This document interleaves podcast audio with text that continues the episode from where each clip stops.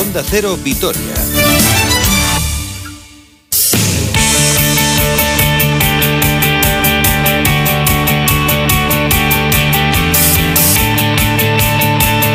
¿Qué tal? Saludos y muy buenas tardes. Una hora 45 minutos 49 segundos de este martes 2 de febrero del año 2021. Tiempo para el deporte aquí en Onda Cero Vitoria. Nos vamos a ir hasta las 2 del mediodía y vamos a comenzar hablando del cierre del mercado de fichajes invernal que ayer no esperaba movimiento en el Deportivo a la vez, pero lo hubo y a última hora. Sorprendente pero movimiento al fin y al cabo, el Alavés pudo materializar su segundo fichaje en este mercado invernal, su segunda cesión, mejor dicho, porque llega a Vitoria Íñigo Córdoba, extremo izquierdo, aunque puede jugar también por la derecha, jugador de 23 años que llega cedido por el Athletic hasta final de temporada, muy poco protagonismo este curso, tanto con Gaisca Garitano como con Marcelino García Toral. Ha disputado tres partidos en liga, 94 minutos, solo un partido como titular precisamente frente al Deportivo Alavés en la quinta jornada donde jugó 59 minutos, aunque con el Athletic ha jugado 80 partidos en liga eh, con dos goles y 10 asistencias, 9 encuentros en la Europa League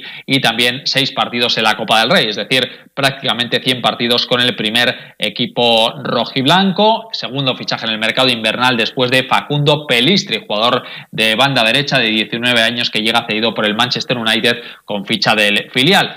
Les hemos contado durante todo este último mes que el Alavés no podía fichar a un jugador con ficha del primer equipo si no había una salida y la llegada de Íñigo Córdoba se produce por la marcha de Adrián Marín, que ha rescindido su contrato, finalizaba a final de temporada y se marcha al Granada, el futbolista que llegó hace dos cursos y medio del Villarreal, que la verdad cuando le vimos en pretemporada, en su primera etapa, tenía muy buena pinta, pero que después entre lesiones, la presencia de Rubén Duarte no ha tenido ninguna continuidad en eh, el equipo albiazul, solo 28 eh, partidos en dos temporadas y media, este curso solo acumulaba 89 minutos en cinco partidos. Movimientos y con esta plantilla, con Íñigo Córdoba, con Pelistri y con los que estaban hasta ahora, el Alavés va a tratar de mantener la categoría en primera división. Quiero saber cómo ve estos movimientos. Sorprendente el de ayer a última hora de la noche en el cierre del mercado invernal. Está por ahí nuestro compañero José Luis del campo del diario de Noticias de Álava. ¿Qué tal, José? Muy buenas.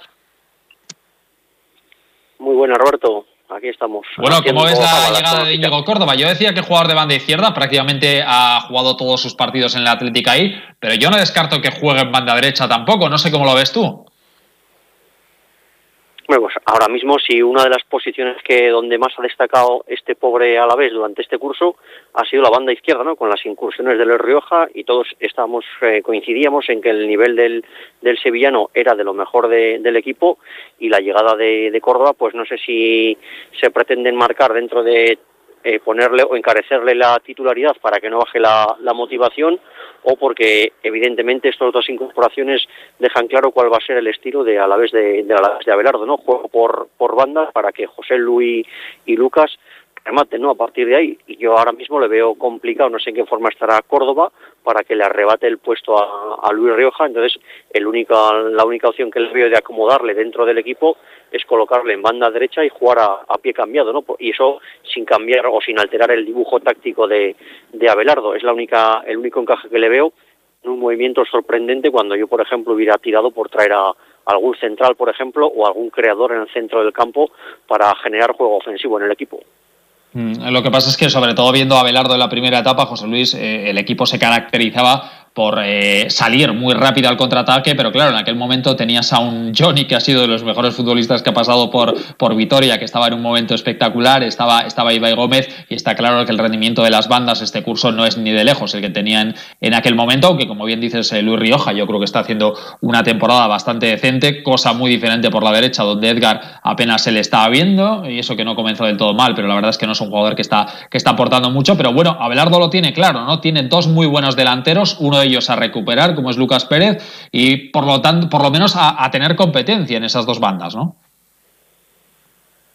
Sí, eso es. La idea de él es, es, esa, ¿no? Pues que el equipo vuelva a morder y a pinchar por, por las bandas y que sean hombres de capacidad y desborde, que sean capaces de llegar a la línea de fondo, servir buenos centros, rememorando lo que tú has comentado, ¿no? Esa presencia de Iván, esa presencia de, de Johnny, que tantas jugadas y tantos puntos dieron en la anterior etapa del Pitu. A partir de ahí, si eso lo, lo consigue, pues el equipo irá poco a poco saliendo del pozo. También está por ver el nivel que puede dar Pelistri, ¿no? el joven uruguayo que llega con buenas referencias del Manchester United, pero es que tenemos ya experiencia de otros mercados de invierno donde llegaron jugadores como Ismael, como eh, Blanco de, del Sevilla, del, del, eh, del Valencia, perdón, y pasaron con más pena que, que, gloria y no llegamos a ver el tipo de jugador que, que, eran. No sé si con Pelistri pasará lo mismo o tendrá más oportunidades de, de demostrar sus minutos. Yo las referencias que he pedido, la verdad es que no lo he visto mucho, ¿eh? sinceramente, pero bueno, eh, pagó el Manchester 8 millones y medio eh, por él a, a, Peñarol. Yo he hablado con bastante gente que, que, ve fútbol internacional y me habla muy bien de este futbolista. No sé si tú le has visto, si tienes referencias de él. No, la verdad que no tengo ningún tipo de, referencia, por mucho que he tratado de buscar, pues sí, al final los highlights te ponen las mejores jugadas, pero es que lo que insisto, ¿no? En la respuesta anterior, que tenemos ya bastante experiencia en grandes jugadores que son como muy talentosos, o así nos los vende el club, y luego resulta que son un, tremendo club, ¿no? El caso más reciente es el de Tomás Tavares, que se acaba de marchar a Portugal, que venía avalado por candidato al Golden Boy, era una grandes de las referencias, los talentos del fútbol europeo, y le vimos aquí, pues apenas llegó a a 100 minutos, ¿no? Y el caso de Ismael, un jugador que aquí ni siquiera llegó a, debutar con el Alavés, resulta que se marcha al Atlético de, Madrid B, y en el caso de Blanco, pues lo, lo, mismo, ¿no? Al final, pues no sé si son parte de compensaciones o algo en algún tipo de operación, y si tuviera tanta, tanta calidad como dicen, pues el Manchester United, que tampoco está para tirar cohetes, pues le iría dando algún minutillo en la, en la Premier y vemos que tampoco le da ninguna oportunidad. Bueno, pues vamos a ver el rendimiento que pueden dar estos dos eh, jugadores que podrían debutar este viernes frente al Valladolid. José, te un abrazo, gracias. Un abrazo, Roberto. Lo dicho, auténtico, no, no, no me gusta calificar de final cuando quedan tantas jornadas, pero eh, partido importantísimo. El de este viernes a las 9 Mendizorroza contra el Valladolid. Los pucelanos que han incorporado Lucas Olaza, un lateral zurdo uruguayo que llega de Boca Juniors, aunque le conocemos perfectamente en la Liga Española porque ha estado jugando en el Celta. Y un partido donde dos equipos llegan en un momento malísimo. A la vez, después de haber sumado 5 puntos de los últimos 27 en posiciones de descenso con 19 puntos, aunque con los mismos que Osasuna, que ahora mismo sería el primer equipo que salvaría aunque los rojillos también están como están, después de caer ayer 1-0 frente al Betis. Y el Valladolid llega de haber sumado 7 puntos de los últimos 24, solo un punto por encima del Deportivo Alavés, con 20 puntos y los mismos que la Sociedad Deportiva Eibar. Por cierto, un encuentro donde el Alavés va a jugar con una camiseta especial conmemorativa del centenario. Cambiamos de balón, hablamos de baloncesto, cita para el Basconia este viernes a las 9 de la noche en la Euroliga frente al Real Madrid, duelo en el Within Center. Y escuchamos a Tadas Sedekers, es un jugador que después de cinco cesiones de llegar muy joven a Vitoria, está viviendo sus mejores momentos en el primer equipo con continuidad, haciendo muy buenos partidos como el del pasado domingo frente al Zaragoza, y habla de cómo está creciendo como jugador. Yo creo que siempre he mantenido esta calma, esta confianza, eh, ese carácter boscoña de siempre seguir trabajando duro, creerlo que el momento va a llegar yo creo que ese momento va llegando poco a poco y yo creo que estoy preparado. Tengo que seguir, no, no, no puedo venirme muy para arriba, tengo que seguir haciendo mi trabajo día a día y aprovechar este, estos minutos. Un Vasconia que necesita ganar al Real Madrid para tratar de acercarse un poquito a las posiciones de playoff, que están lejísimos a tres victorias, pero si se hubiera perdido contra Zalgiris ya no hubiera habido ninguna opción y posiblemente el camino hubiera sido bastante duro en esta Euroliga en este tramo final. Llega el equipo con esas dos victorias frente a Zalgiris y Zaragoza, dos victorias solventes y reconoce el lituano que esto le da cierta moral. Pues estamos mucho mejor, teníamos ganas de, de ganar y bueno, el entrenador dijo que tenemos que estar unidos, teníamos que creer en lo que estamos haciendo, porque yo creo que el equipo está haciendo durante todo el, eh, durante todo el año gran trabajo durante los entrenamientos y pues al final eso da sus frutos. Eh, hemos sabido eh, mantener la concentración, no veniros para abajo y sacar dos victorias importantes. Y por último, habla el eh, Báltico de las dos citas durísimas, ¿eh? antes de la Copa del Rey, el viernes contra el Real Madrid y el domingo visitando al Tenerife en el duelo por la tercera plaza, sede Kerskis. Concentración, ahora tenemos eh, tres días para preparar bien el partido contra el Madrid. Como siempre está haciendo un gran año y Tenerife está en el tercer puesto por encima de nosotros en la ACB y vamos a jugar fuera. Va a ser dos partidos muy duros, pero yo creo que ahora estamos en buena racha y vamos a ganarlos. Dejamos el baloncesto y hablamos de pelota porque tengo que felicitar a una alavesa que este fin de semana ha tenido un nuevo éxito en su carrera y eso que solo tiene 17 eh, años. Es Leire Garay que se ha proclamado ganadora del tercer torneo Vizcaya de pelota a mano junto a la navarra Maite Ruiz de la Ramendi. Caiso Leire, Guardión. Caiso Guardión. Bueno, celebrándolo todavía. Sí, bueno, ahora en clase he salido un rato, pero sí, sí, lo celebramos bien en casa, comimos eh, con la familia, con los de casa y, muy contenta. Bueno, ya tienes tres chapelas, ¿eh? ¿Tienes sitio en casa para meterlas? Eh, sí, sí, sí. Bueno, tres chapelas de, de la Emacume, dos y uno de, de, de, del Vizcaya. Luego también tengo más chapelas de, de otros torneos, pero bueno, esos, esos tres son muy importantes y, y bueno, pues muy, muy importantes para mí, muy contenta de haberlos conseguido.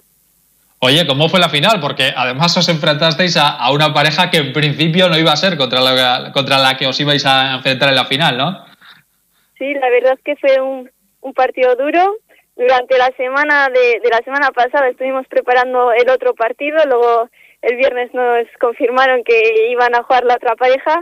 Tuvimos que cambiar el chip, pero preveníamos un, un un partido completamente diferente. Contra Rizabalaga y Naroa pensamos que iba a estar el partido más adelante y luego pues con Olachi con, y con Ainhoa preveíamos que iba a estar más atrás, pero bueno, durante el partido se vio que, que el juego estuvo muy eh, todo el rato adelante y bueno, pues fue un, un partido duro, pero bueno, los chapelas así saben mejor. Oye, Hugo, además tu compañera jugaba contra, contra su familiar, ¿no hubo duelo familiar en la final también? Sí, bueno, era su Iseba, su tía. y, y, bueno, sobrina contra tía han jugado bastantes veces en contra y juntas también y ya están acostumbradas, pero bueno, ellas van a tope con lo suyo. Eh, em, la tía también iba a ganar y, y, a darlo todo, entonces pues fue un partido muy especial sobre todo y, y muy bonito. Eh, Leire, te he leído una entrevista esta mañana con nuestra compañera Olga Jiménez en el correo y dices que sueñas con eh, jugar en el Logueta. ¿Cómo lo ves de cerca eso? Bueno, a ver, yo, ya he jugado en el Logueta muchas veces, pero bueno, eh, es verdad que los últimos años se ha jugado poco ya que han estado en obras y, y bueno, pues sería bonito volver a jugar ahí. Hace poco estuve entrenando también ahí y, y bueno, pues a ver si nos trae porque la mayoría de los partidos los juego en fuera de Álava, entonces pues sería bonito que, que volver a jugar ahí, hace mucho que no juego ahí, entonces eso, a ver, a ver si pronto nos ponen algún torneo o partido bonito ahí. Mm. ¿Próxima cita o próximo torneo importante que tengas ahí en mente? Bueno, pues yo creo que la EMACUME nos organizará algo fijo, siempre tienen algo en mente y y luego, pues bueno, el, el organizador de este torneo nos dijo que igual, ¿eh? que igual iban a organizarnos dentro de, de no sé, de un mes o dos, un, un torneo de cuatro y medio, pero bueno, que eso todavía no está confirmado, así que bueno, ahora seguir entrenando y, y a mejorar, que eso es lo que queremos nosotras, las pelotaris. Bueno, y a estudiar, que no te quiero quitar más eh, tiempo de clase. Leire, es que ricasco eta sorionak. Vale, es que ricasco. Bueno, y un último apunte, también relacionado con el mundo de la pelota, porque ayer se disputó el último encuentro de la quinta jornada del mano parejas con la victoria de Altuna y Mariez Currena 22-14 ante Urrutico Echea e Imaz. En la sexta jornada Recordamos que tiene un partido en eh, La Bastida, será el próximo sábado el duelo que van a disputar precisamente Urrutico Echea e Imaz, que solo han sumado dos eh, victorias frente a El Ezcano segundo y Zabaleta. Aquí lo dejamos, próximas citas a las ocho y media la brújula del deporte, por la noche el transistor con José Ramón de la Morena, mañana les esperamos aquí a partir de las doce y media en más de uno Álava. Disfruten de la tarde, hasta mañana, adiós.